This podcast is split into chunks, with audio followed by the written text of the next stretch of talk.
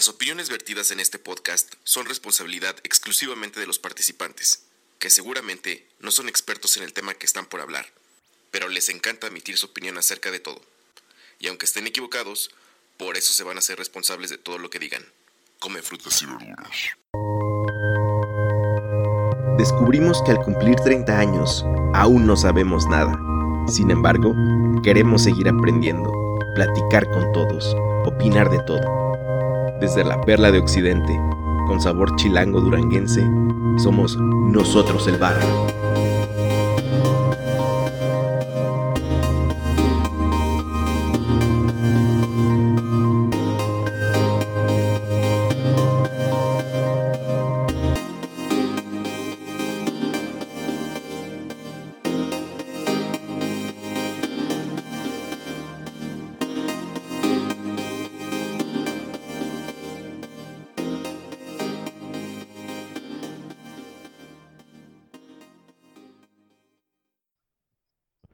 Gente del barrio, bienvenidos a otro episodio de este subproyecto llamado Nosotros como el barrio, o como lo conoce tu tía, NEB, NEB, donde estamos ya en el episodio 108.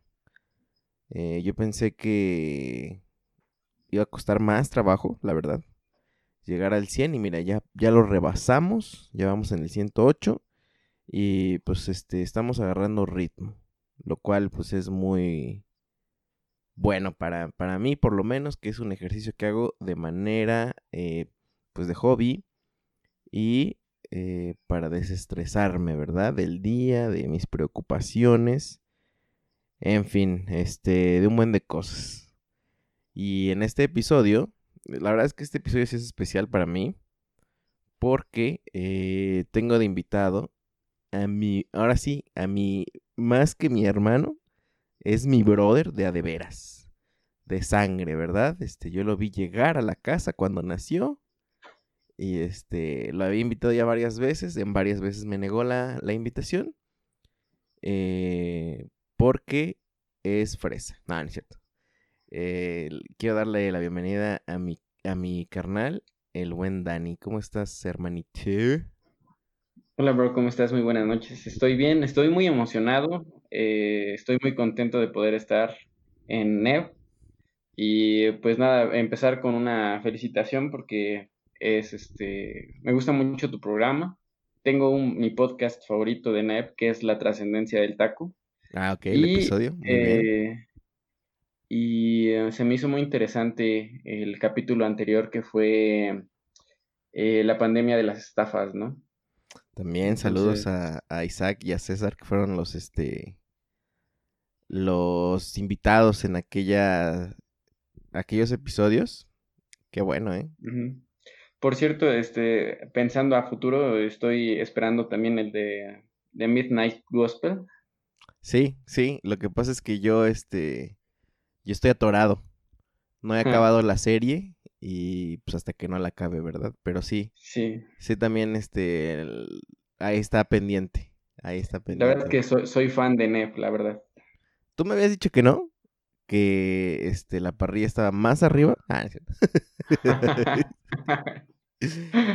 no, pero para los que no sepan, Dani eh, fue parte de la primera grabación de Nev junto con Emilio, un amigo de nosotros. Este, y digo la primera grabación porque fue eh, la grabación de los intros, ¿te acuerdas? Que les llamé y les dije, bros, tengo este proyecto. y si ustedes nos escuchan desde la primera temporada, pueden escuchar la voz de Dani en el intro, diciendo, nosotros el barrio, nosotros el barrio. ¿Esa fue tu única línea? No, no es cierto. No, sí, decías otra, otra parte, decías la parte de la misión y visión de Nev en ese entonces y desde ahí pensé que íbamos a, mm, a, hacer más colaboraciones en audio, pero fueron más colaboraciones escritas. De hecho, Dani, es que Neb, antes, para los que son nuevos, nosotros el barrio.com era nuestro sitio. Ya lo cerré porque este no era rentable. Pero el artículo que sí, los artículos que más se leían eran los de Dani. Y este, entonces es muy, muy bueno escribiendo. Es que tienes muchas cosas, bro. y no es porque seas mi hermano, pero eres bueno en la música, eres bueno, este, escribiendo, eh, le haces tus pininos a la edición de video, eh, ¿qué más? Eres, este, eres químico además, que por eso estás hoy en NEV por, este, por ese lado, ¿no? Sí. ¿Qué eres? sí, Eh. ¿Cómo, cómo tienes tu, este, cuál es tu mote? ¿Cuál es tu título? ¿Químico qué? Farmacéutico industrial. Químico farmacéutico industrial por el Instituto Politécnico, el glorioso Politécnico Nacional. Y estás Así haciendo mero. tu maestría en... Eh, estoy ya en el cuarto semestre, eh, terminé el cuarto semestre de la maestría en Ciencias Químico-Biológicas, también en el Instituto Politécnico Nacional. Se escucha muy, este, muy, muy rudo, bro. La verdad que felicidades. Y pues bueno, gracias. este, quiero preguntarte varias cosas antes de empezar con nuestro tema. ¿Te parece? Sí, sí. ¿Cuál es tu recuerdo de barrio?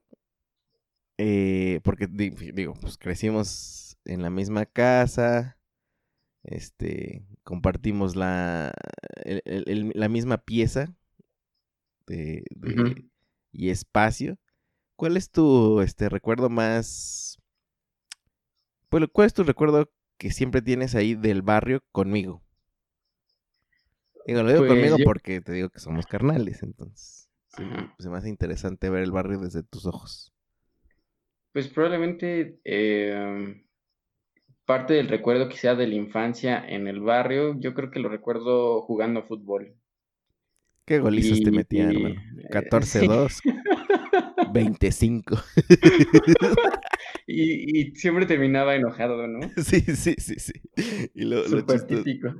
lo chistoso es que pues eran tus porterías y eran tus balones siempre. Y este, buenas, buenas, buenas retas, ¿eh? Estaban bien chidos. Sí, yo creo que ese es mi recuerdo eh, por excelencia, el, el jugar fútbol, tanto contigo y, y en el barrio, ¿no? Porque no nada más jugaba contigo, eh, sino que a veces salía a jugar a la calle, ¿no? Y era como mi interacción con el barrio, justamente, con los vecinos y así. Simón, Simón. A mí me tocó salir muy poco a jugar porque no había muchos vecinos de la edad. Eso y además creo que tenías la oportunidad de socializar un poco más afuera. Sí, creo que sí. ¿Cómo definirías nuestro barrio? Te digo, me, me interesa ver el barrio desde tus ojos. Pues yo creo que es ah, hasta cierto punto problemático. Sí. Eh, digo, gracias a Dios no, no ha habido como eh, eh, cosas como de, de delincuencia a- a- cerca de nosotros, pero eh, poco a poco se ha ido manchando la zona con, con experiencias un poco desagradables, ¿no? De, de inseguridad y todo lo demás. Sí, qué fuerte, qué fuerte. ¿Tú dirías que nuestro barrio es pesado? Mm, yo creo que sí. Siendo muy sincero, yo creo que sí. Sí, yo también lo pienso. También lo pienso. Chale, carnal. Pero bueno, para los que nos están escuchando en algún tiempo y espacio muy alejado del 2020, bueno, les decimos que estamos grabando este, pues en el 2020, tal cual. Y son épocas de COVID-19, esta enfermedad que pues nos ha confinado a todo el mundo y llevamos ya prácticamente unos cuatro meses eh, pues a la deriva, ¿no? En, en, en, en un, pues, ¿qué te puedo decir? En un país eh, complicado como lo es México, ¿no? Creo que México y nuestro barrio se parecen un buen, bro. Sí, Es, es sí, bien- la verdad es que sí. es bien complicado. eh, pero bueno, y aprovechando que tienes tus conocimientos de científico loque, pues este quiero platicar contigo para empezar cómo te has sentido en este confinamiento. ¿Qué, ha representado para ti? Pues em, sin querer como romantizar el hecho de que uno pueda estar en casa, em, creo que me ha hecho bien. Venía de un poco de estrés de la escuela y eh, el hecho de poder avanzar con la parte escrita de la tesis desde casa y poder hacer otras actividades que me gustan mucho, como puede ser eh, la música, estar escribiendo. Creo yo que ha sido bueno, también he podido pues aprovechar el tiempo haciendo ejercicio y aprender algunas otras cosas. Es algo que, que no se puede hacer en condiciones normales, pero repito, sin romantizar, porque finalmente mucha gente no puede vivir esta, esta misma experiencia, ¿no? Simón, Simón, pero para ti ha sido positiva entonces. Para mí sí ha sido positivo. De crecimiento. Definitivamente. Pero bueno, bro, eh, pues vámonos de lleno. ¿Te late? Sí, claro. Eh, ¿Estás a favor o no del aborto? Ah, no te crees. del aborto, ¿no? no, no es cierto, nada que ver con ese tema ahorita. Eh, bro, a ver, según tus estudios, eh, estamos en una pandemia, obviamente. Eh, ¿Tú recuerdas, tú sabes eh, cuándo fue la última pandemia antes de esto? Pandemia, pues... ¿O ya cuando, cuando ya es una pandemia? Se le reconoce como pandemia cuando una enfermedad empieza a existir en todas las regiones del mundo. En este caso, pues, eh, pueden ser los continentes, justamente, ¿no? Eh, por ejemplo, eh, la influenza que estuvo aquí en México y que nació pues casi muy eh, al mismo tiempo con Canadá y Estados Unidos, no, no fue una pandemia como tal, fue una epidemia, dado que no causó los estragos que está causando esta, este, este COVID-19, ¿no? Y em, haciéndote más o menos un, ejemplo, estaba escuchando una plática eh, de Enrique Dussel en es Aristegui Noticias. Es un, tengo entendido que es un filósofo y teólogo que desarrolló esta parte de la teología de la liberación, pero tiene como pensamientos muy interesantes al respecto de la pandemia y eh, pues hace un análisis e inicia diciendo que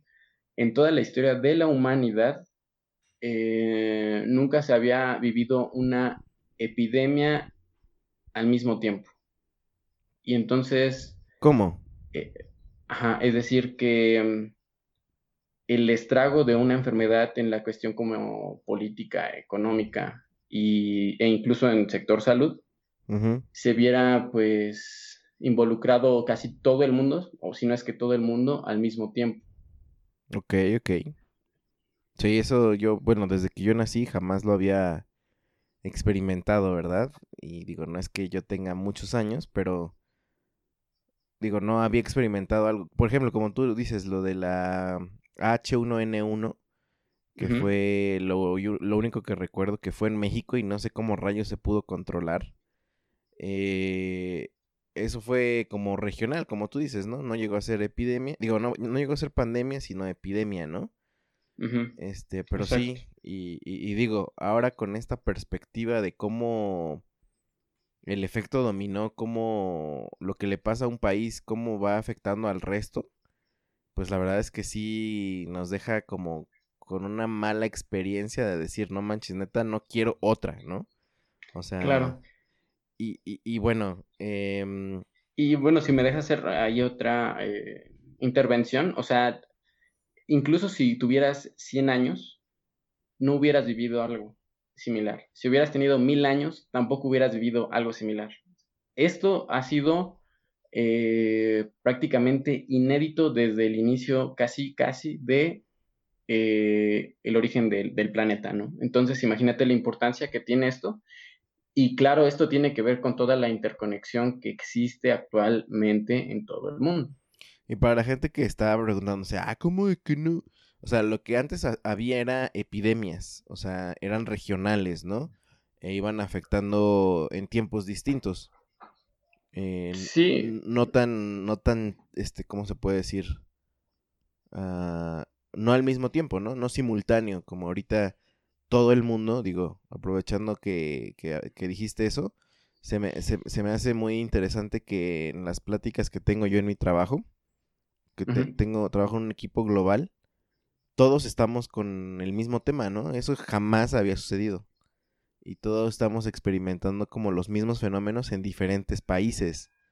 Entonces, y en diferentes continentes. Entonces, pues está bien interesante eh, cómo, el, o sea, cómo en estos momentos hemos sido, este, pues no sé, o sea, afectados de la misma manera todos.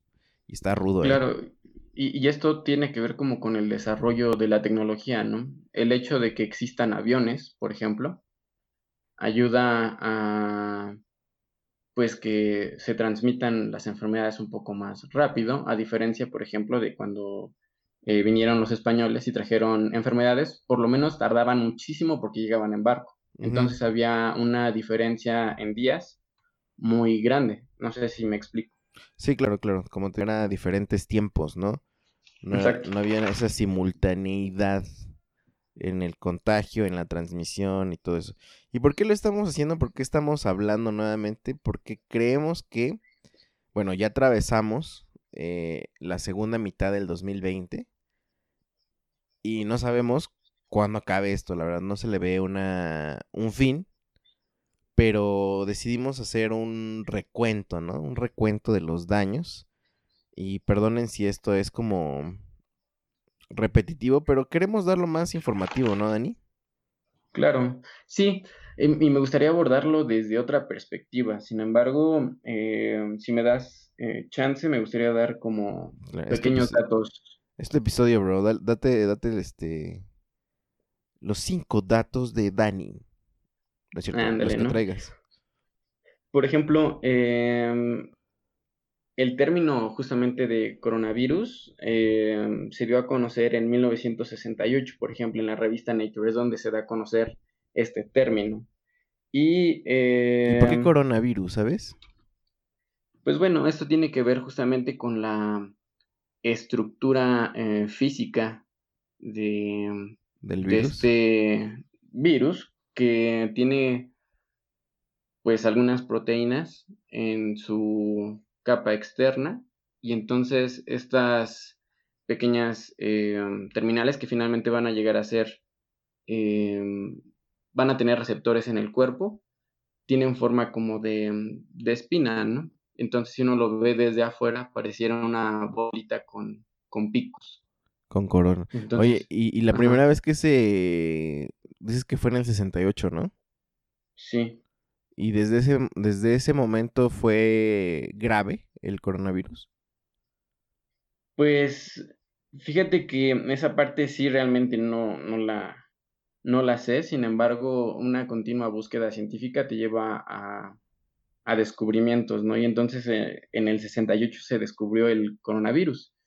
Eh, obviamente hay algunas eh, enfermedades que se causan y, por ejemplo, si nos venimos más hacia el presente, nosotros pensaríamos que este es un evento pues hasta un tanto apocalíptico, ¿no? Sin embargo, ha habido enfermedades similares como la del SARS en el 2003, que se tiene tentativamente de que vino también del, del murciélago, y eh, hay otra que es el MERS, que se dio a conocer en el 2012, que tiene un origen en, o tuvo un origen en Arabia Saudita, y se detectó que pudo haber eh, provenido de los camellos, por ejemplo. Neta, órale. Ajá.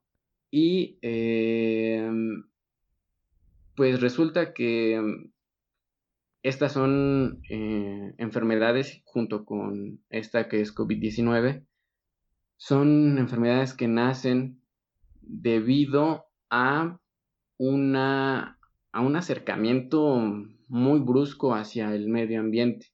¿A qué me refiero? Resulta que en el planeta hay ecosistemas y por mucho tiempo hubo ecosistemas que nunca tuvieron contacto con el humano.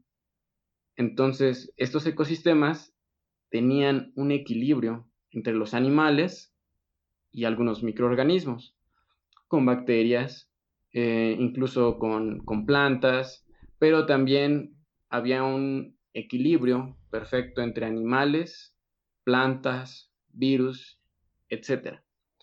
Entonces, ¿qué pasa cuando el humano en un intento de querer eh, explorar más, conquistar más, explotar más, pues lo, que hace es llegar a lugares que estaban con un equilibrio y al romper ese equilibrio entonces estos eh, virus llegan al humano. Mm. Entonces... Eh, o sea, el humano llega y dice, hola, ¿qué hace? ¡Pum! Toma, te vacuno tu viritus. Claro. Sí, básicamente es algo similar. Y pues podemos ver que muchas veces tiene que ver y está relacionado el tráfico de animales exóticos de manera ilegal, ¿no?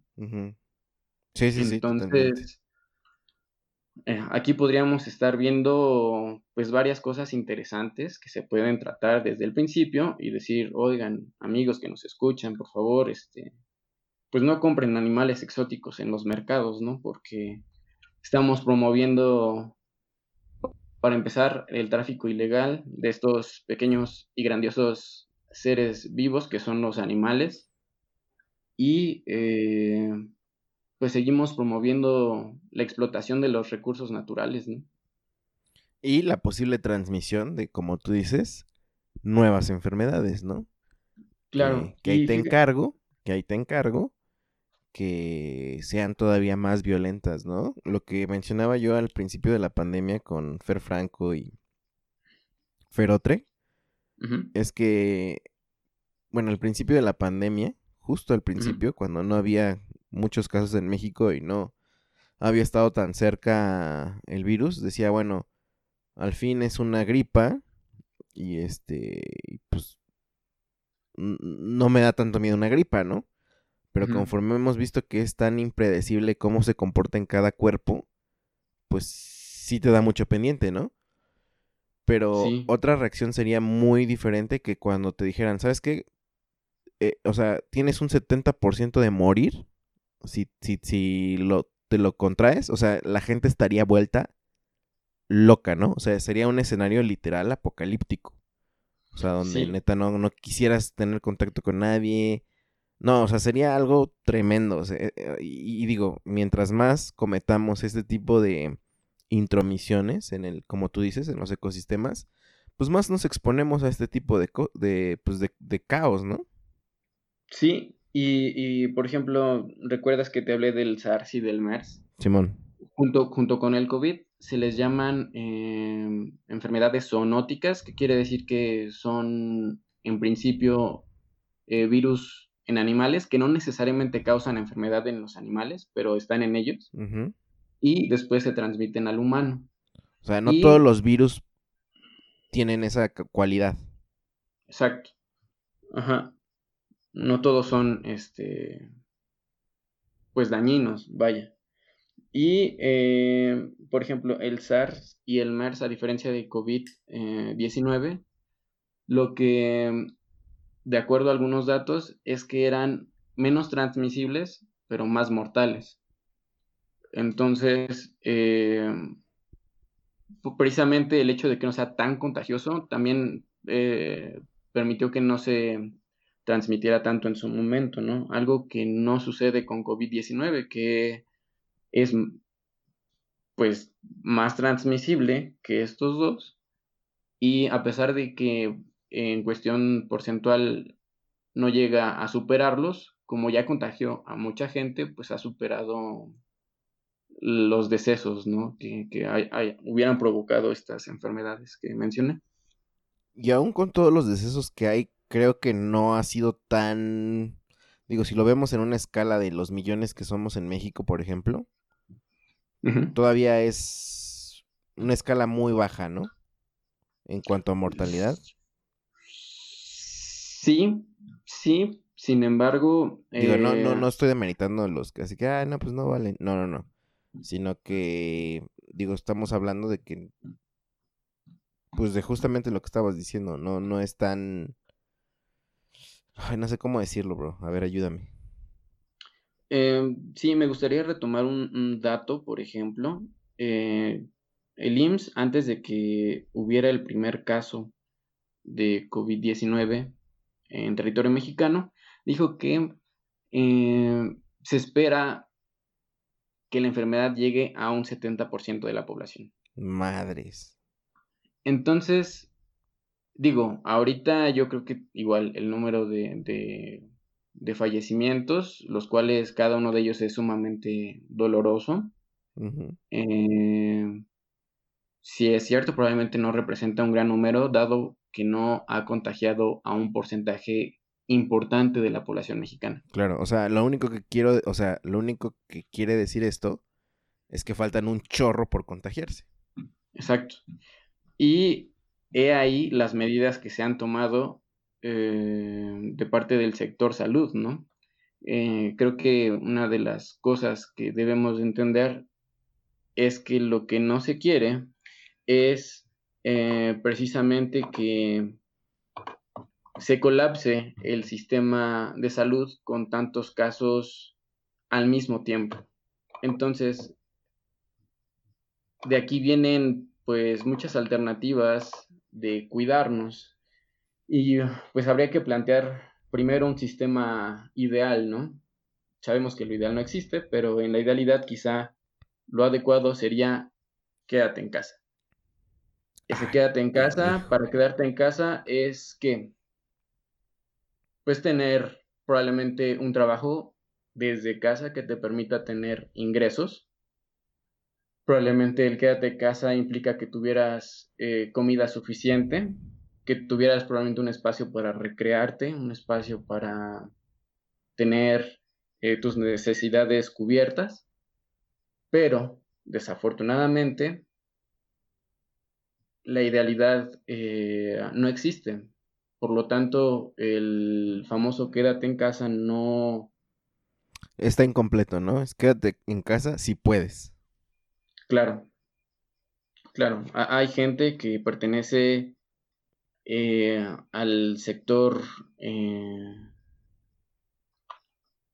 que es necesario para la, la, población, que son el sector esencial. Ellos eh, pues no, no se detienen, siguen, están los médicos, las enfermeras, por ejemplo, y ahora ya metieron a otros como los mineros, etcétera, ¿no? ¿Mineros? Eh, sí. Esto tiene que ver por la cuestión económica. Los agregaron ya en la segunda fase. Mm, ok. Porque dije, ah, ¿cómo?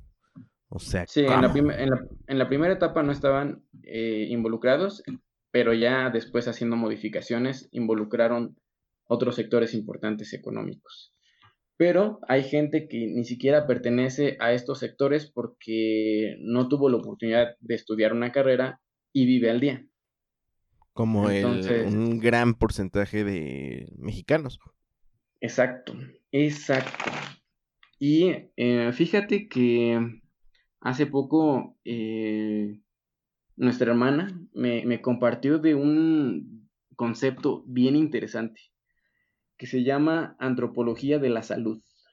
Saludos a Ilse, por cierto, nuestra hermana. Saludos, saludos, saludos. Que, ha negado estar en nosotros el barrio infinidad de ocasiones, como tú. ya pronto, seguramente va a estar. A ver si le invito. Ah. ah. a ver, ¿qué es la antropología este pues de la salud, dijiste? Sí. Ah, y es como este estudio justamente de la salud, pero con estos efectos eh, sociales, estos efectos económicos, etcétera, ¿no? Hoy publicaste, hoy publicaste dos frases en Facebook que me parece que resumen muy bien lo que es la antropología social, ¿no? De, vaya, de la salud, ¿no? Porque la, social es... Perdón, de la, de la salud, de la salud. Sí, es, ¿Las puedes leer? Claro que sí. Una dice, las condiciones de vida originan un estilo de vida que favorece una forma de enfermedad según Ramazzini. Y otra de ellas eh, dice, cada clase social padece un tipo de enfermedad debida a su manera de vivir, de acuerdo a Villermé. Chale, bro. O sea, espérate, dado eso, y dada la antropología de la salud, te da a entender que hay gente que ya está condenada, bro. ¿Estás de pues sí. Digo, porque hay estilos de vida que ya están hechos. posiblemente la clase alta y la clase media son los que pueden o tienen el tiempo o la oportunidad de cambiar algo que esté mal, ¿no? O sea, digo, porque yo, yo tengo para comprarme una pizza o también mi dotación de verduras para la semana. Entonces nada más es cuestión de decidir. Pero hay gente que no la tiene. Entonces ya están condenados, ¿no? Sí, y eso es muy triste porque lo podríamos ver incluso desde el ámbito mundial. Podemos ver países pobres, países ricos de manera como general, y podríamos poner el ejemplo justamente de la malaria, una enfermedad que cobra muchas muertes y sobre todo cobra muertes en países que son pobres. ¿Qué es la malaria? Yo la neta no sé qué es la malaria. Solamente sé, por ejemplo, cuando Cruz Azul, que por cierto acaba de ser campeón de la Copa GNP. Saludos al Cruz Azul. Saludos al Cruz Azul. Eh, pues es que nada más he escuchado la de que tiene una malaria, pero ni siquiera me había puesto a pensar que era una enfermedad. Mira, voy a dar una leída rapidísima. Ajá y dice que la malaria es una enfermedad parasitaria que involucra fiebres altas, escalofríos, síntomas similares a los de la gripe y anemia. Es causada por un parásito y eh, pues bueno, se transmite a los humanos a través de la picadura de mosquitos anófeles infectados y después de la infección los parásitos viajan a través del torrente sanguíneo hasta el hígado. Ahí maduran y producen otra forma de parasitosis llamada merozoitos. Qué horror. Esto en los países eh, pobres cobra mucha, eh, eh, pues cobra muchas vidas. Sin embargo, puede ser algo que se trata fácilmente. Sin embargo, vamos a ver otro contraste. Por ejemplo, haciendo un contraste, el SIDA viene a ser una enfermedad que dado que empezó a crecer en países ricos, se empezó a investigar más respecto a este tema. Entonces podemos observar que existe mm, pues esta desigualdad, ¿no? Entre países, porque incluso cuando la malaria la malaria puede ser algo que se trata, dado que no existe un interés en inversión, se, se deja mm, a un lado a estas personas. Y leyendo un poquito sobre este tema, hablaban sobre la, el concepto de diferencia. Y, mencionaban lo siguiente, no tiene nada de malo ser diferente. Es decir, una persona puede ser eh, alta, otra puede ser un poco más baja, una persona puede ser delgada, otra puede tener eh, una complexión más robusta. Sin embargo, ¿qué pasa cuando existen diferencias económicas. ¿Qué pasa cuando existen diferencias en cuestión de oportunidades? ¿Qué pasa cuando hay eh, diferencias en los sistemas eh, políticos, por ejemplo, ¿no? Donde se le da más a unos que a otros. Eso, finalmente, sí es dañino cuando hablas de las diferencias dentro de un sistema. Y podríamos verlo de, en la cuestión de las enfermedades. Algo que menciona este texto dice más o menos así. El hambre y la miseria son auténticas epidemias a nivel mundial, que a su vez favorecen el surgimiento de otro ámbito o el eh, agrandamiento de un tipo de enfermedades que en otro ámbito socioeconómico tendrían una incidencia menor. Que por ejemplo, para el caso de México, pues me, me estoy poniendo a pensar, pues México México es un país rico en recursos naturales, ¿no? Pero México es un país en vías de desarrollo porque nuestra riqueza está mal repartida, ¿no? O bueno, está muy desigual, para no meter temas como de injusticia y todo eso, que pues sí lo es, pues, pero eh, digo, solamente el 1% de, ¿qué te gusta? De 130 mexicanos, contando los de Estados Unidos, Solamente son muy ricos y casi les pertenece todas las empresas que existen. Entonces, eh, tomando en cuenta esta diferencia, esta desigualdad, en México es un México de contrastes, ¿no? Eh, yo creo que por eso el, el, COVID en nuestro país, y bueno, es que para los que nos escuchan en otros países, eh, pues puede ser diferente, pero digo, me atrevo a pensar que si es latinoamericano el país que nos escucha, puede ser muy similar eh, la situación. Entonces habría que checar que los estados que están más rezagados, pues se van a ver más impactados, ¿no? Que los que estén, pues, ¿qué te puede decir? Más evolucionados, ¿cómo se puede decir? Más industrializados. Que, tienen mejores sistemas de, de todo, finalmente. Exacto. Que en este caso, pues Eh, aquí en México es Ciudad de México, la, la ciudad que lo tiene pues, los mejores hospitales, las mejores atenciones, aunque están súper saturados, ¿no? ujú. Hiper saturados, lo cual también es un tema a tratar y a pensar en nuestro país. Exacto. Y, por ejemplo, hablando de este México de contrastes, eh, algo que aborda mm, un poquito del texto que leí sobre la antropología pues, de la salud es esta eh, crítica hacia los artículos científicos donde dicen, ¿saben qué? Esta enfermedad tiene estos eh, signos y síntomas. Entonces, llega a haber una aparente universalidad de la misma. Sin embargo, no es lo mismo que esta enfermedad llegue a alguien económicamente rico, a alguien que es pobre. No entendí esa parte, no entendí, no entendí. Otra vez, explícamela. ajá, algo que, que mencionan es que justamente a pesar de que los síntomas que están descritos en el ámbito científico para una enfermedad pueden ser lo mismo, Ah, ok, ok.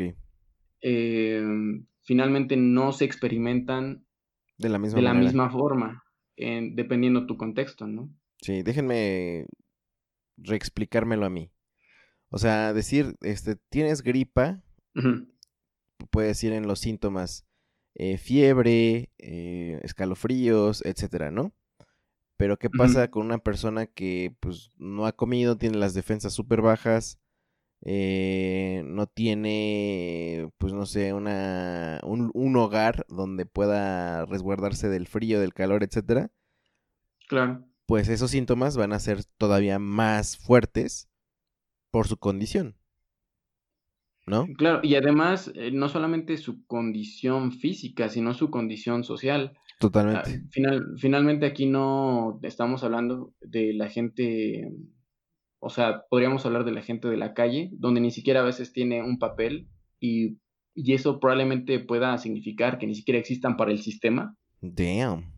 Entonces, eh, imagínate cómo podrías atender a estas personas, ¿no? ¿Cómo, cómo las, la, cómo viviría una persona de la calle con COVID? ¿Las, las atenderán?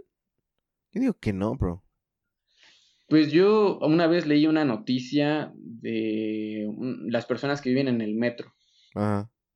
y, eh, pero las quisieron apoyar y se negaron. O sea, Entonces, ¿cómo las querían apoyar? o sea, las quieren llevar al hospital. Ah, ok, ok, ok, ok. Pero pues digo, tampoco eso significa que todos hagan lo mismo, ¿no? Claro. Este, fue algo que leí nada más. Entonces, podemos ver que esta cuestión de la salud finalmente es algo que se construye. La salud es algo que se construye a través de muchos modelos. Y uno de estos modelos es a través también de la publicidad de estilos de vida y estereotipos. Entonces, justamente viendo el partido que acaba de terminar de fútbol, pasaron eh, el comercial de una bebida que es energetizante, ¿no? Dilo, aquí no hay problema. Es que no, no me acuerdo cómo se llama, folk o algo así. Ah, no, El no sé. caso, el, el caso es que pues se lo toma y el chavo se va a una fiesta bien acá, ¿no? Se va muy, muy fresa y encuentra a gente pro. Pero no nos damos cuenta que eso puede generar estereotipos a través del consumo de algo que puede ser nocivo, que puede atentar incluso con, no sé, el corazón, por ejemplo, ¿no? Entonces, eh, estos sistemas que se forman a través de, pues, el modelo económico que vivimos, finalmente deriva en una buena salud o una mala salud. Pero fíjate que, o sea, sí, entiendo, Pero ¿no crees que este... mm, Este momento esté Ajá. llevando al mundo a ser un poco más consciente? Digo, al final del día entiendo que no todos van a tener que ser fits, pero hay un, yo siento, o por, no sé si a mí me están atacando en mis redes sociales, pero recibo mucha información y mucha, este, no sé, publicidad o imágenes de mucha gente haciendo ejercicio, de mucha gente, este, y bueno, si al final eso es como un estado de, al cual aspirar, pues no lo veo tan mal, ¿sabes? Pero nuevamente vamos con lo mismo, o sea, no todos van a tener la oportunidad de, de hacer eso. Claro, Para empezar, claro. porque no, no hay acceso al, pues a esta idea, ¿no? Porque al final creo que la clase media es la que va formando eh, esos comportamientos. No sé, estoy, estamos teorizando, ¿verdad? Yo estoy teorizando, amigos. Sí, yo Así también. no, Ah, así que no me tomen en serio, pero si les hace, si les hace clic, pues coméntenos. sí. Fíjate, fíjate que algo que también he leído dice que el enfermo no siempre es responsable de su situación. Ah, es que están bien profundas esas frases, bro. A ver otra vez. Que el enfermo no siempre es responsable de su situación.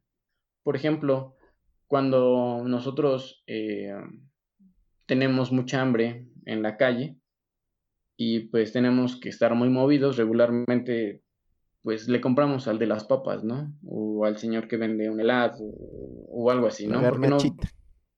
Claro, Como dicen aquí en Guadalajara, la guzguera. ándale. Ja.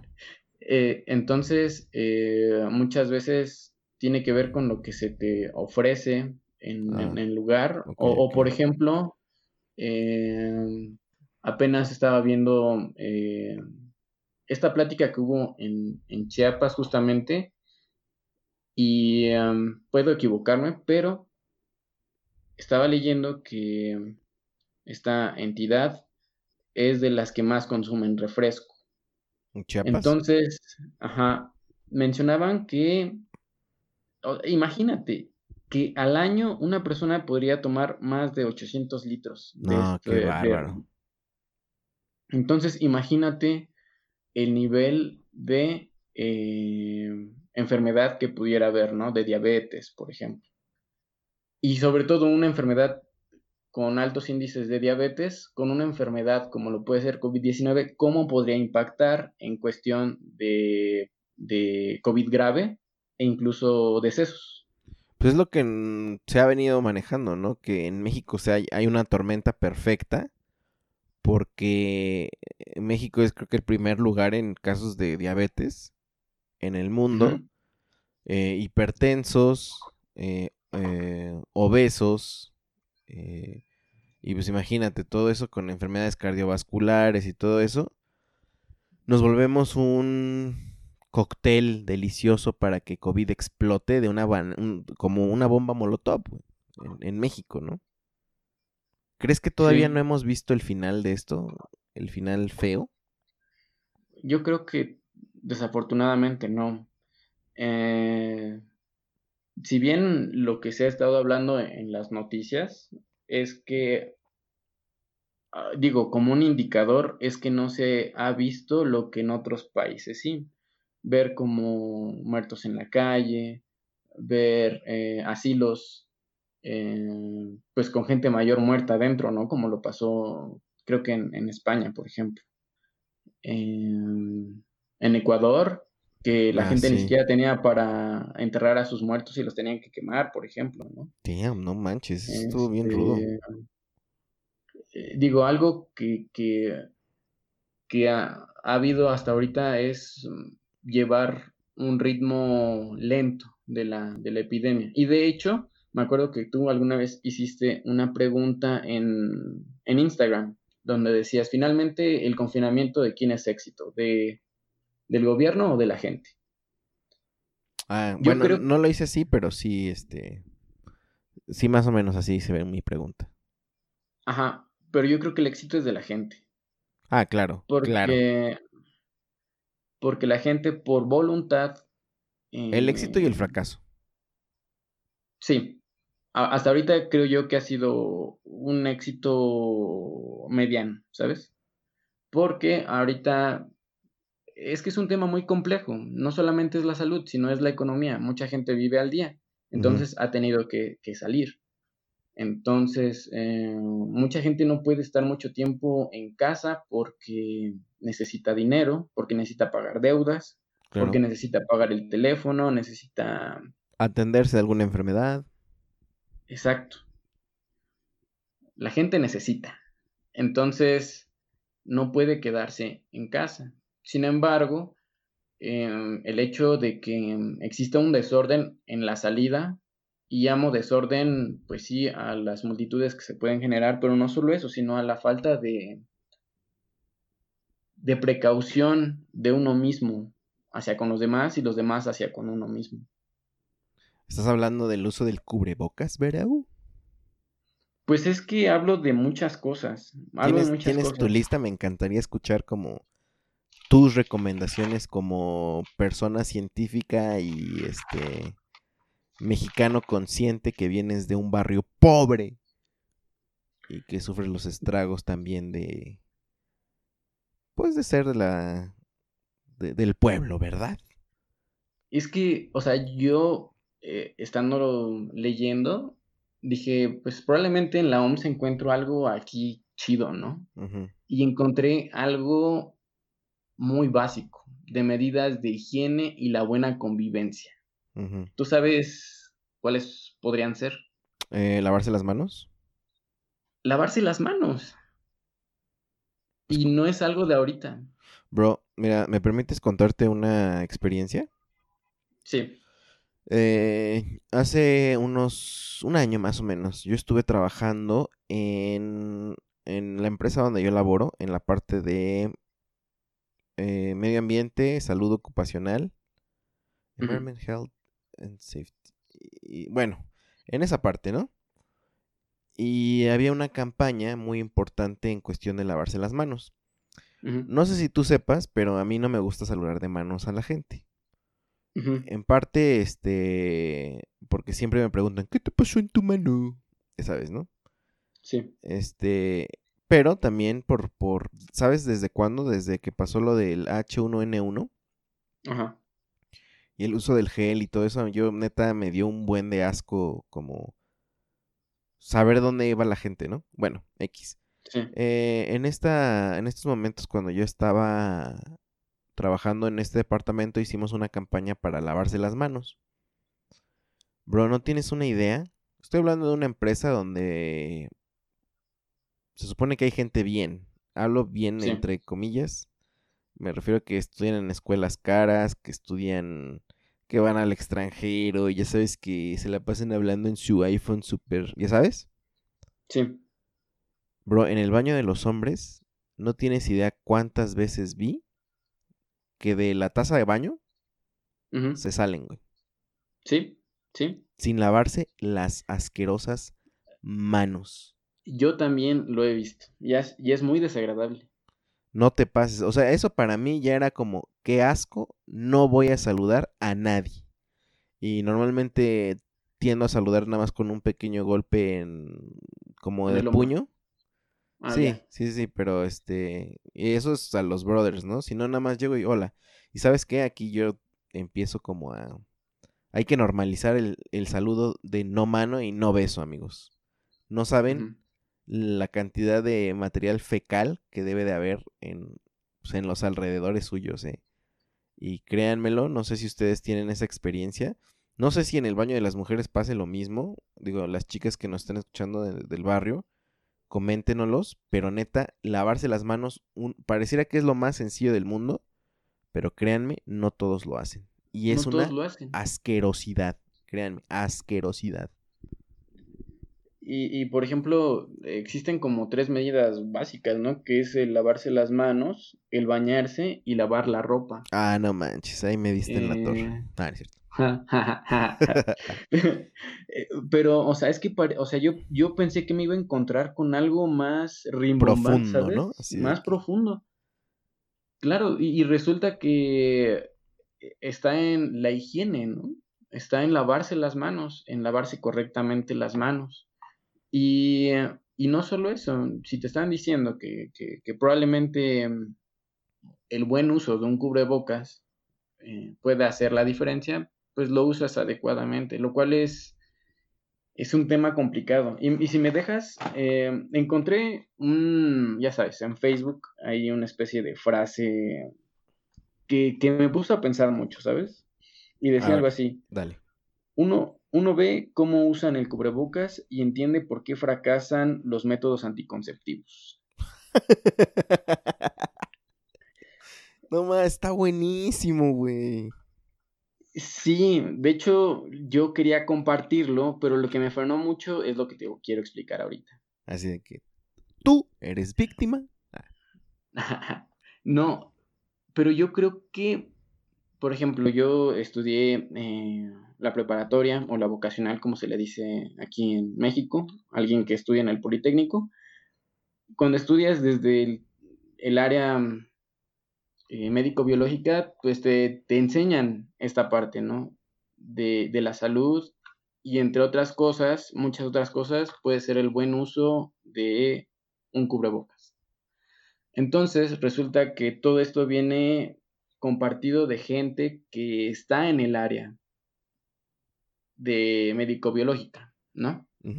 y, y, si tú te pones a ver a la otra, a las demás personas, no es por justificarlas, mm, pero eh, digo, si, si, mucha gente tampoco tiene la oportunidad de, incluso este, terminar la prepa o, terminar unos estudios universitarios, pues puede llegar eh, el efecto de lo que te decía hace rato. Así, mucha mucha gente no tiene la culpa de enfermarse de lo que se enferma, esto puede ser también por la cuestión cultural o la cuestión educativa. Una persona que no tiene la oportunidad de, eh, de saber cómo se usa un cubrebocas, pues surgen muchos, muchos problemas. No sé si has visto por ahí la imagen de una persona que está usando el cubrebocas todo roto, ¿no? Sí, está fuertísima.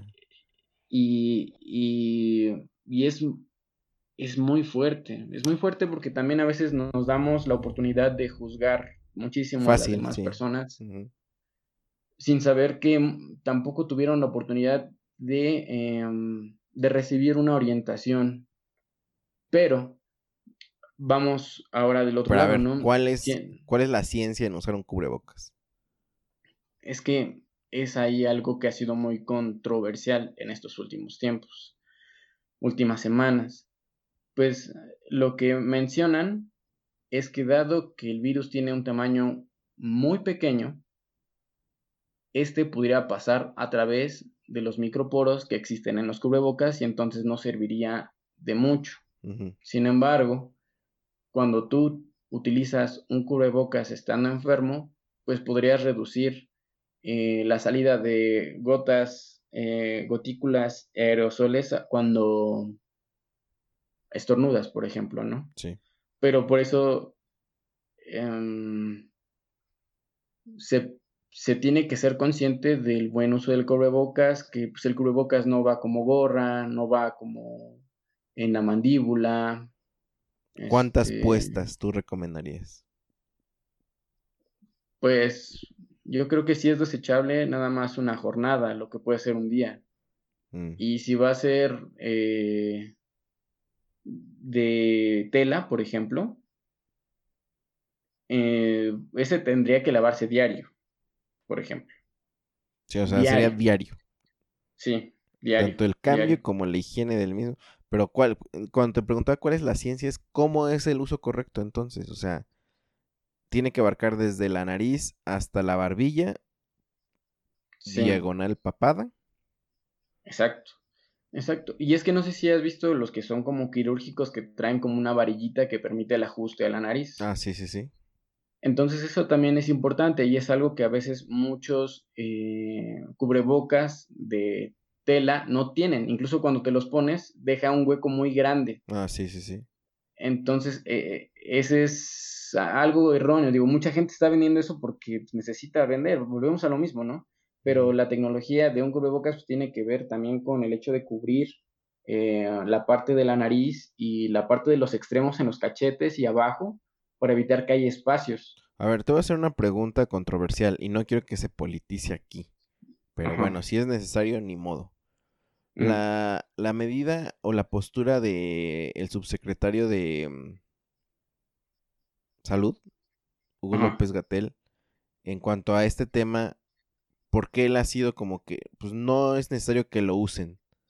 Y no sé, no sé, yo la verdad es que ya no he visto su, su, su, ¿cómo se le puede decir? Su línea en cuanto a esto. ¿Ya se retractó o...? Su speech. Ah, su speech, exactamente. ¿Ya se retractó o, no, digo, no que se haya retractado de que chino me equivoqué, más bien de que dijo, bueno, ok, hay que usarlo. O, ¿tú, ¿Tú qué piensas ahí? O sea, ¿fue buena su, su mensaje? ¿No? Aquí por lo menos lo que yo he visto en, en Jalisco, eh, tú sabes que el gobernador que tenemos es una fichita, pero este, él, él, muy propio siempre sale con su cubrebocas y dice, y dice, uno, bueno, pues por lo menos se pone su cubrebocas. Entonces, este, ¿tú cómo ves? Porque, digo, digo, ya, ya, ya toqué el tema, va a valer madre. Entonces, ¿qué opinas de que el presidente no use su cubrebocas, ni el mismo subsecretario, este, no use cubrebocas? las palabras como textuales que dijo el subsecretario eh, fue que era una medida auxiliar, no era lo más importante. Sí, claro, no es la solución. Y, y, entonces como medida auxiliar creo yo que tiene razón, porque no le puede dar uno el peso completo a un cubrebocas porque el cubrebocas se puede poner mal. Entonces si el cubrebocas se pone mal, ya no te cubrió. No, pero él siendo una figura pública puede poner el ejemplo de cómo se pone, ¿no? Eh, pues sí, sí lo ha hecho.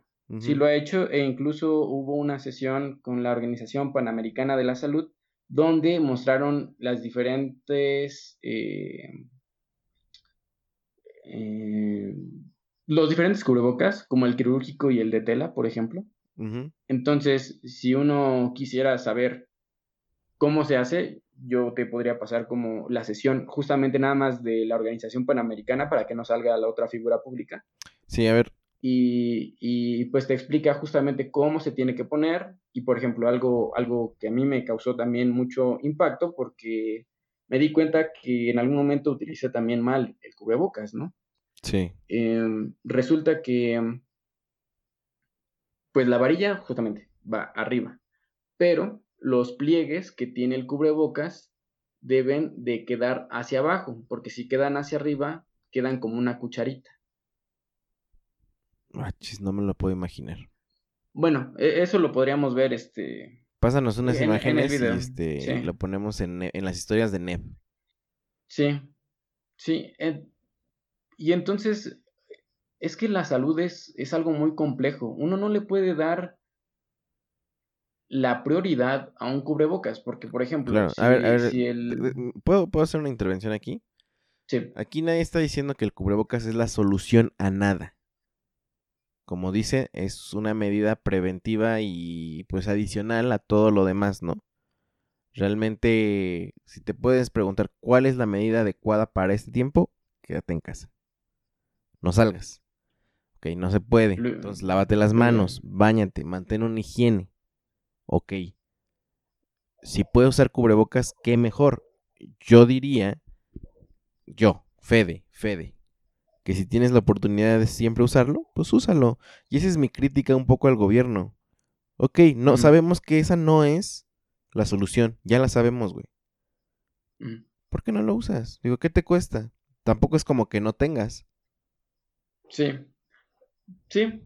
Eh, y pongo este, un ejemplo, por ejemplo, pongo un ejemplo, si suponiendo que vas al baño, tienes el cubrebocas puesto siempre, vas al baño, pero no te lavas las manos. A ver otra vez. Y ahí, por ejemplo, vas al baño, tienes tu cubrebocas, pero al momento de salir no te lavas las manos. Ah, ok. Sí, no, pues... Entonces, tenemos que pensar en todas las combinaciones de cuidado. Es decir, de nada te sirve utilizar el cubrebocas si no eh, te lava las manos. Same shit. Si no Este. Si no te has Si no cambiado el cubrebocas, Ajá. ¿no?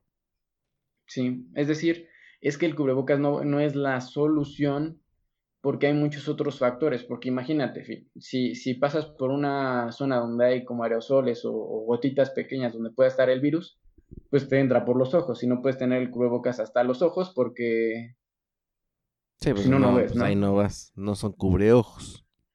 claro, entonces eh, son muchísimos factores.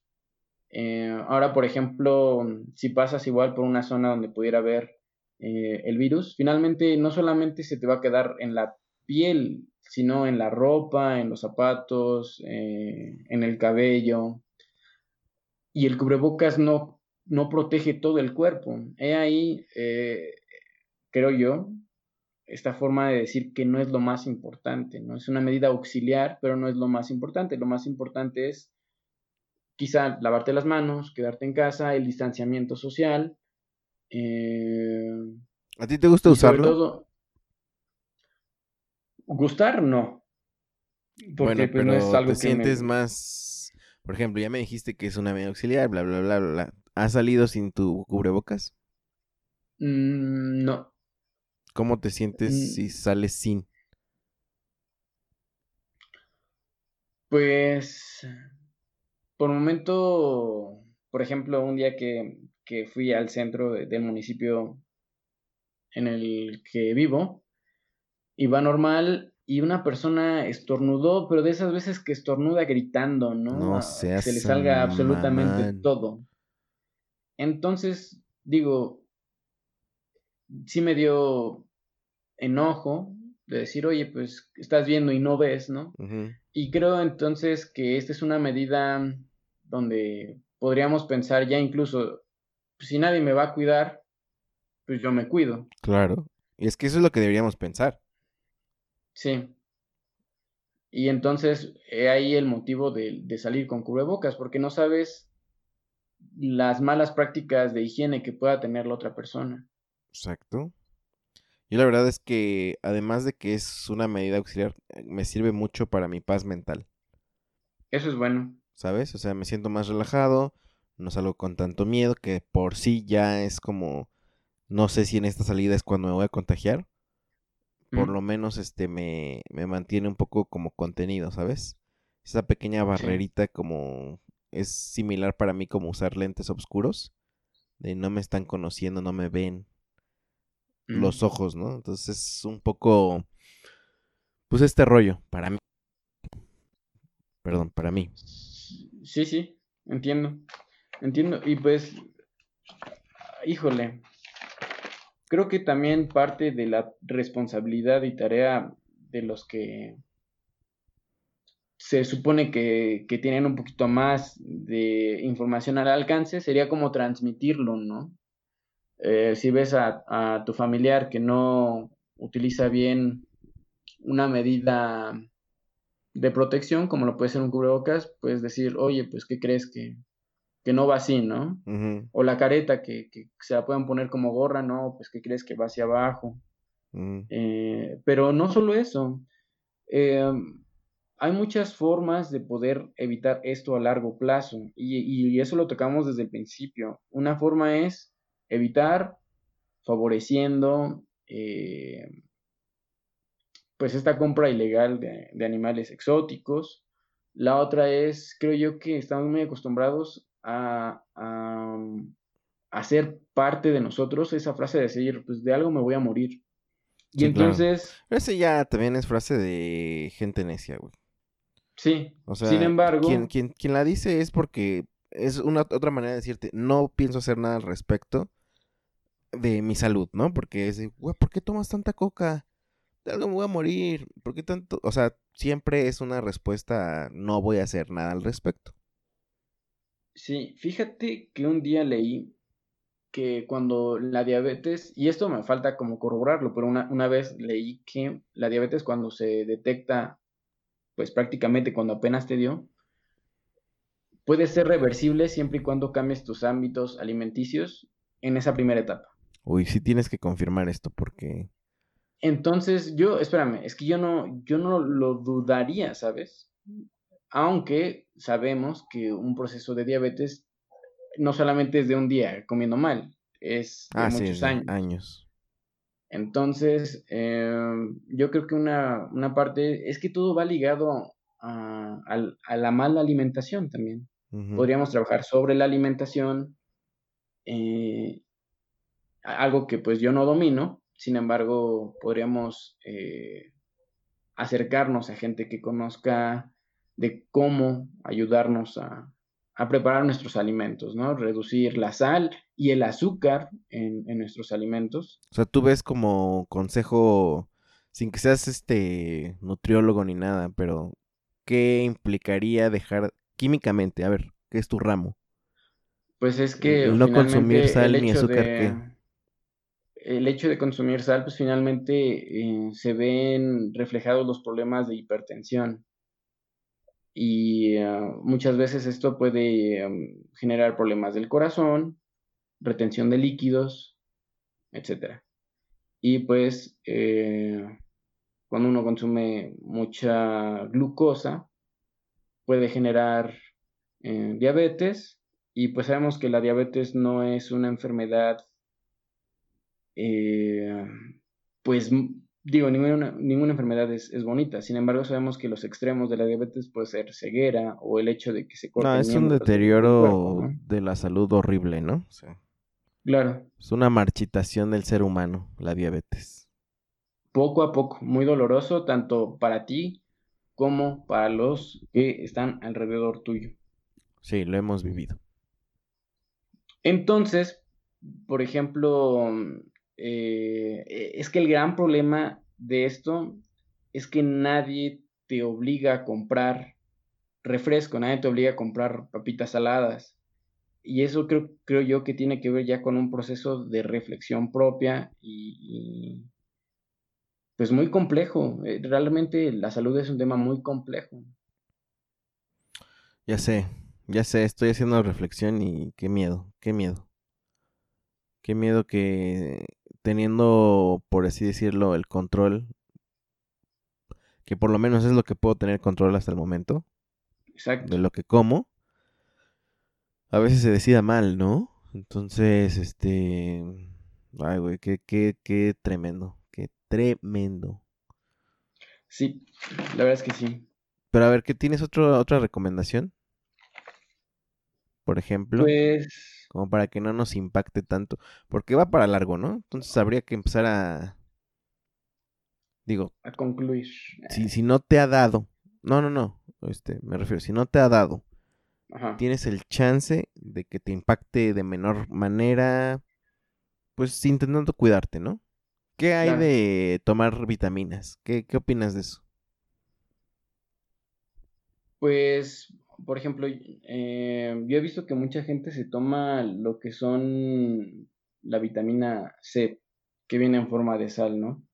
Mm, Y la tableta que se eh, disuelve. la tableta, ajá, sí, pero también lo que leí alguna vez es que eso debe de estar acompañado de una administración constante de líquidos, porque como finalmente lo, lo, lo haces llegar como una sal a tu cuerpo, esto podría generar, si no tomas mucha agua, pues lo que se conocen como piedras, ¿no?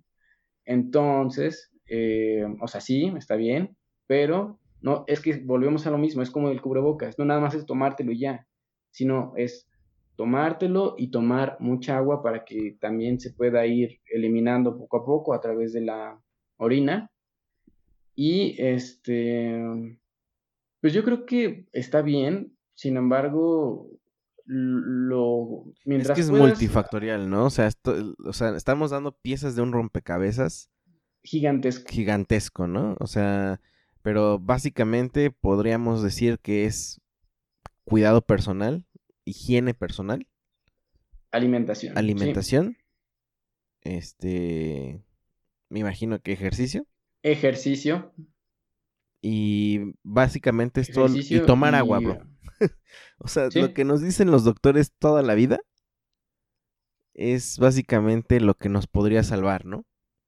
Es que nosotros esperamos algo, algo increíblemente que nos asombre o lo demás, pero está quizá la respuesta en algo tan sencillo como lo puedes alimentarse bien, tomar agua, lavarse las manos con jabón, ¿sabes? Ni siquiera ya el, el gel antibacterial, el jabón con agua. Así es, así es. Oye, ¿y cuáles son tus teorías respecto a la vacuna? Pues ¿Cuánto faltará? ¿Por qué se está tardando tanto? ¿Qué está pasando, doctor? E, e, esa pregunta de por qué tarda tanto, déjame darte como un panorama extenso de cómo se genera un medicamento. Ok. El medicamento está, pues, eh, se genera a través de varias etapas. La primera etapa se llama descubrimiento, es decir, la síntesis de una nueva molécula. Y una vez que se tiene una nueva molécula que se cree puede tener efecto farmacológico, terapéutico, entonces se proceden a hacer los primeros ensayos preclínicos. Los ensayos preclínicos tienen que ver con ensayos en líneas celulares, por ejemplo, o en aplicación y uso de modelos animales. Y eh, hay otra proyección que puede ser el docking computacional, donde pues a través de computadora, a través de todo lo que se sabe, se pueden hacer predicciones si es que tu molécula puede tener interacción o no con receptores que ya están descritos. Entonces, a mí háblame en español. A mí háblame en español, te lo pido. bueno, y entonces, una vez que se genera una molécula que puede tener efectos positivos, a través de las investigaciones con líneas celulares o en animales eh, previamente enfermos, se empieza con otras etapas, que es la fase 1, por ejemplo, donde en la fase 1 se empieza a aplicar a personas sanas. Las personas eh, sanas tienen un objetivo particular para poner a prueba la seguridad del medicamento. Y una vez que prueba ser seguro, eh, en humanos, eh, para esto tuvo que haber eh, mostrado que tuvo seguridad en los animales, primero. Si, si, no resultó ser bueno con los animales, pues mucho menos con el. y puede ser en días, por ejemplo, puedes estar haciendo una semana experimento con los animales y decir, bueno, ya, ya funcionó. ¿O cuántos meses tengo que ah, dejar? Es que generalmente no es tan, no es tan sencillo. Por ejemplo, en modelos de, ratas con diabetes, primero le tienes, primero tienes que, tener un ratón, después que crezca, y después tienes que someterlos a tratamientos para generar diabetes en los ratones. Después, eh, amigos, esto es ciencia, ¿eh? No empiecen con que, ay, que el maltrato. Si no, no tienes cura, menso. Sí, eh, sí, exacto. Entonces, eh, ya que tienen diabetes las ratas, los ratones, empiezas a aplicarles la, el medicamento. Posteriormente hay un proceso de, sacrificio de los animales y se empieza a analizar el efecto que tuvo.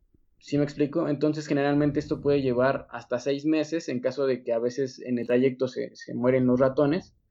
Entonces uno tiene que volver a empezar a hacer el experimento. Sí. Ajá. Entonces no es tan sencillo como de días y, a eso voy, porque quiero contestar tu pregunta al final. Posteriormente, que muestra seguridad, se pasa ya con personas enfermas en pequeños eh, grupos. Posteriormente se eleva el número de personas y finalmente se llega a comercializar.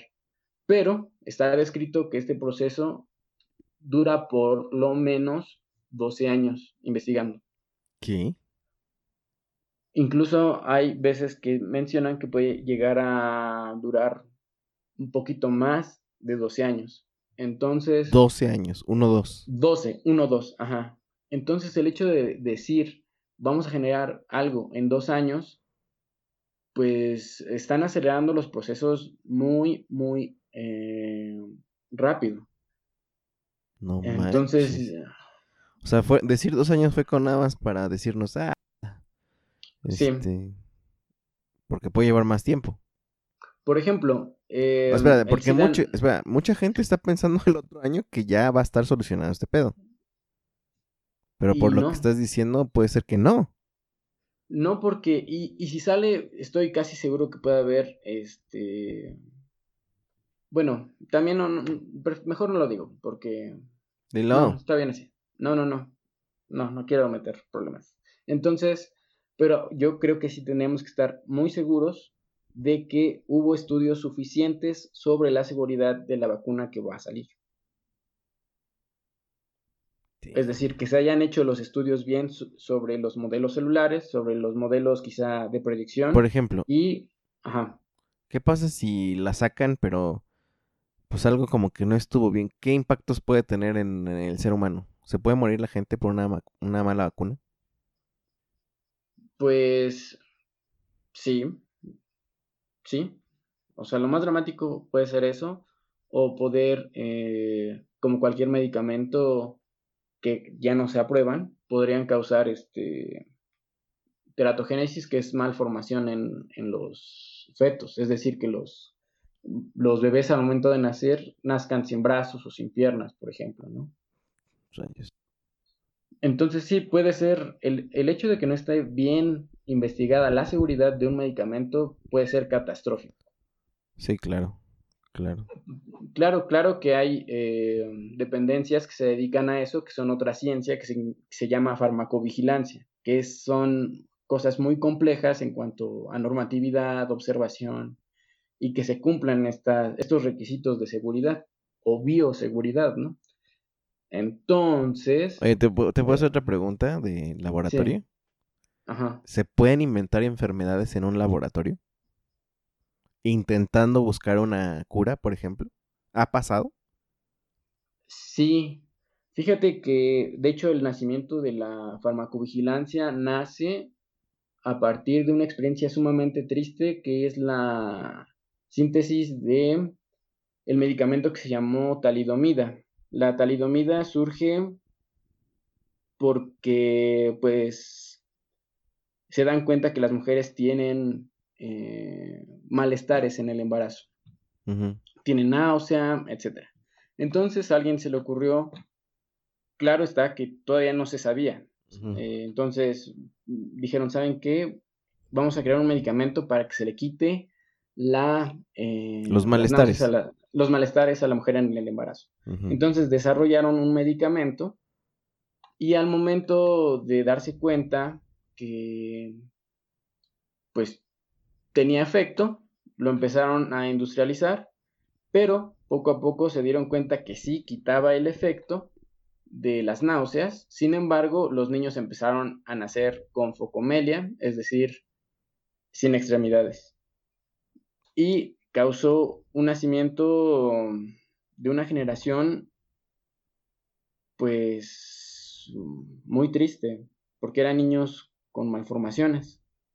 Entonces, esto se, se debió ya después, a partir del, del estudio químico, se dieron cuenta que en realidad eh, estaban administrando dos moléculas, ¿no? Como una mezcla.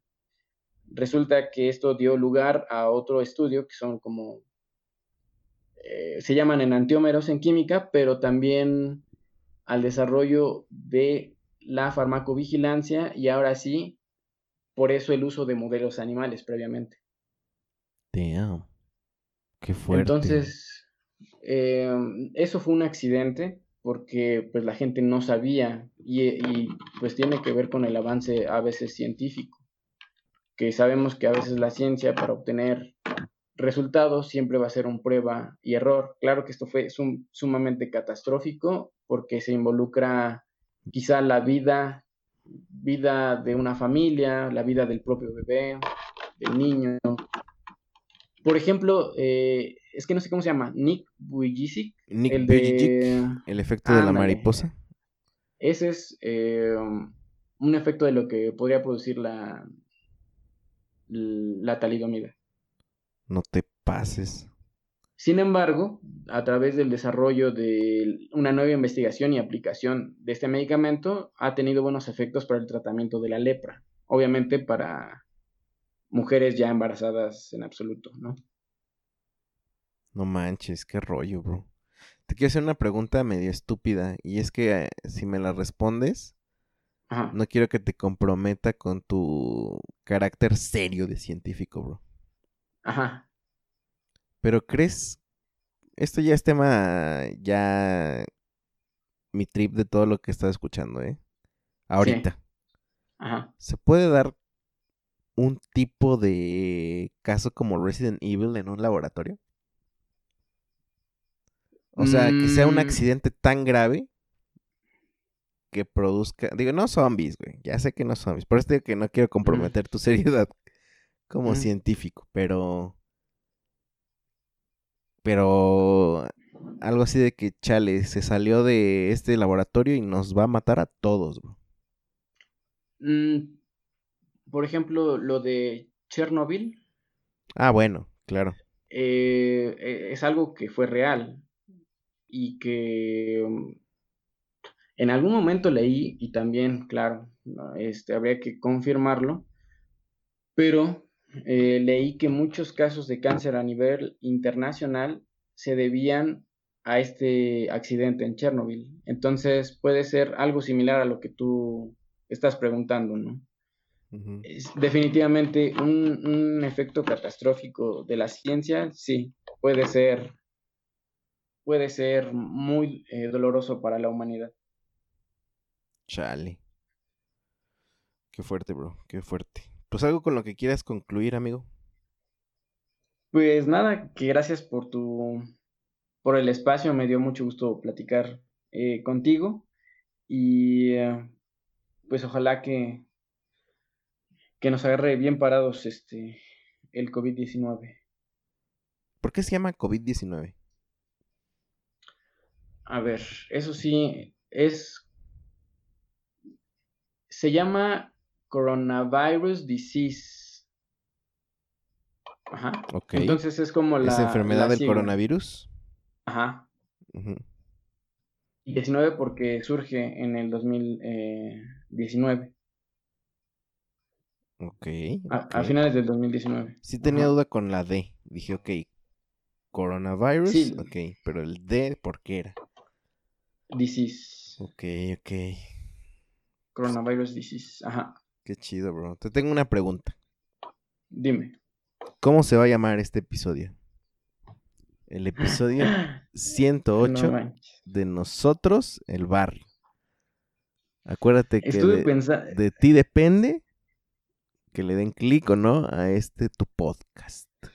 Estuve pensando en un nombre toda la semana y no me surgió ninguno. Quería estar preparado y no, no pude estar preparado. Y este. Lo que nazca, así es como nace. Tú has escuchado todos los episodios y así se han bautizado, bajo esta presión. mm, como se fue moviendo la, la conversación que tuvimos, me gustaría que se llamara Generalidades de la prevención y promoción de la salud. La salud es un tema muy complejo y eh, prevenirla y promoverla es todo un reto. Sin embargo, esta primera plática que tenemos nos da pistas de cómo llevarla a cabo. Escucha muy perro, ¿eh? Pero a ver qué tal, a ver qué tal este la gente del barrio qué piensa. ya, si alguien, si alguien este, sabe mucho más del tema y tiene correcciones, adelante también. ¿Tienes redes sociales para que la gente te pueda hacer preguntas? ¿Vas a estar dispuesto a eso o no necesariamente? Digo, si a mí ni me escriben, no creo que te escriban a ti, pero por si las dudas. Pues sí, en Facebook estoy como Daniel Yescas Galicia, así, de plano. Y eh, fíjate que si me das chance, sí me gustaría promocionar el canal de música que tengo en, en YouTube. Ah, sí, también ahí canta. Porque mi hermano Y- canta. Y se llama Sounds from Soul.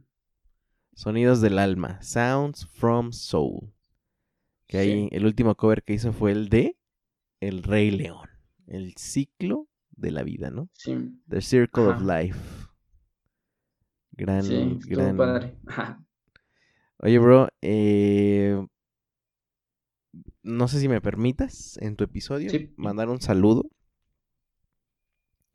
Fíjate que me escribieron Ajá. de Japón. ¿A poco? Entonces, este, voy a dar lectura a lo Sí. que dicen. Permíteme tantito. Permíteme tantito. Muy bien, dice Vas Pelao.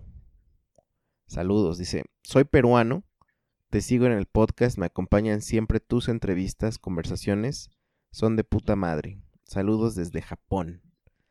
Pues yo nada más quiero decir que estoy muy contento porque yo decía, ¿cómo chingados nos escuchan en Japón?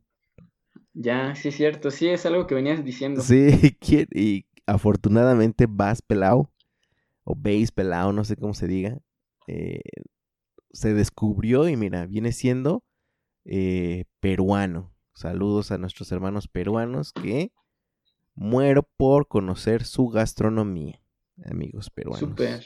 Y, y hablando también de, de saludos, eh, no me gustaría dejarlo pasar, mandar saludos a mi novia Ana. Saludos. Espero que llegue hasta este punto. Saludos, saludos. Y también, pues. Gran fan, a- es gran fan del, del show, lo cual le tiene- agradecemos. Tiene pena, pero sí. Le agradecemos que, que, que sea constante. Bueno, no sé si sea constante, ya, ya, ya le estoy inventando, ¿no? Sí, ¿no? Que sea gran fan, ni siquiera es fan, ¿no? No, no es cierto. no, pero gracias por, por que sé que nos escucha, entonces también saludos. Sí, saludos a la familia que podría escucharme y a los compañeros que se dan su tiempo para escucharme también. Perdón por las groserías. Ah, sí.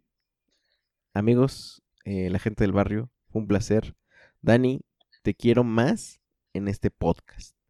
Están Ah. muy interesantes, este, digo, no nada más hablar de, de cosas de ciencia, digo, en la parrilla de mi compadre te hemos invitado a que nos mandes el dato científico, y no lo has hecho, pero Lo, lo he hecho una vez, lo he hecho una vez. una vez, pues no manches, ya vamos por el 100, Sí. entonces, este, o sea, cuando te des tu chance, tengas algún, una historia chida, ¿sabes qué me gustaría? Un podcast de historias chidas acá, bien raras de, el- de la ciencia y la química y todo eso. Pod- sí, podríamos hablar de si es posible respirar abajo del agua y la respuesta es sí, y podríamos ver cómo. Hola. No manches, sí. Sí, por favor.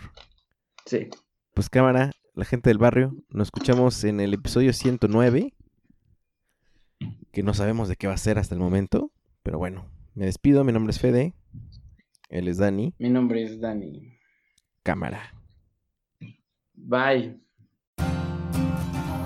Muchas gracias por escuchar y descargar este podcast. Mil gracias más si lo has compartido y te has suscrito a todas nuestras redes. Nosotros el barrio te lo agradecemos y te respaldamos. Hasta la próxima.